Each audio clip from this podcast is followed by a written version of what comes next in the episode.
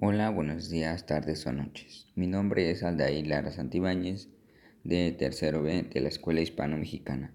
El libro que vengo a presentar es La Flor del Rayo, el del autor cual es Viviana Mansur. El libro se trata de un pueblo que vivía en las faldas del volcán Popocatépetl.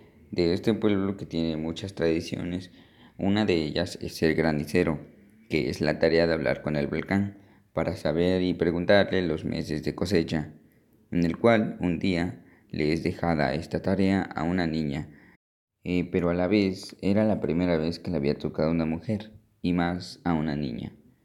Y esta niña tiene de nombre Cielo, y su padre, don Genaro, el cual esperaba un niño, pero desgraciadamente no llegó, llegó este Cielo.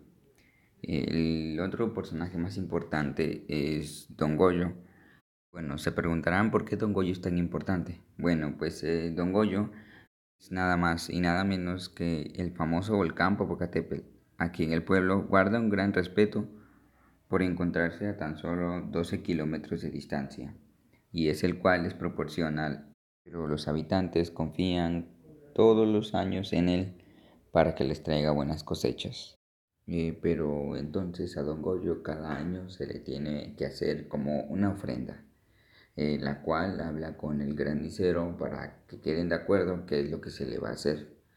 Eh, entonces ya se ponen de acuerdo y organizan lo que se va a hacer, pero ellos tienen que subir al volcán, que es un lugar demasiado alto, donde ahí está como, es como su altar donde está representado, entonces ahí suben cada año y le arman la ofrenda ahí.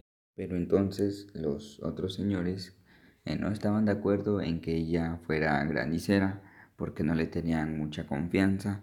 Entonces, entonces la niña les demostró que ella era apta para ser granicera con el acto de predecir una tormenta. Y ahí es donde le empiezan a agarrar más confianza y ya la creen más apta de ser eh, granicera.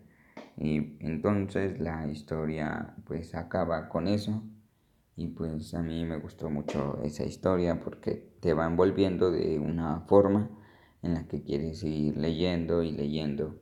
Y es muy entretenida y la verdad yo sí se la recomendaría a mis compañeros para que la, si tuvieran oportunidad de leerla.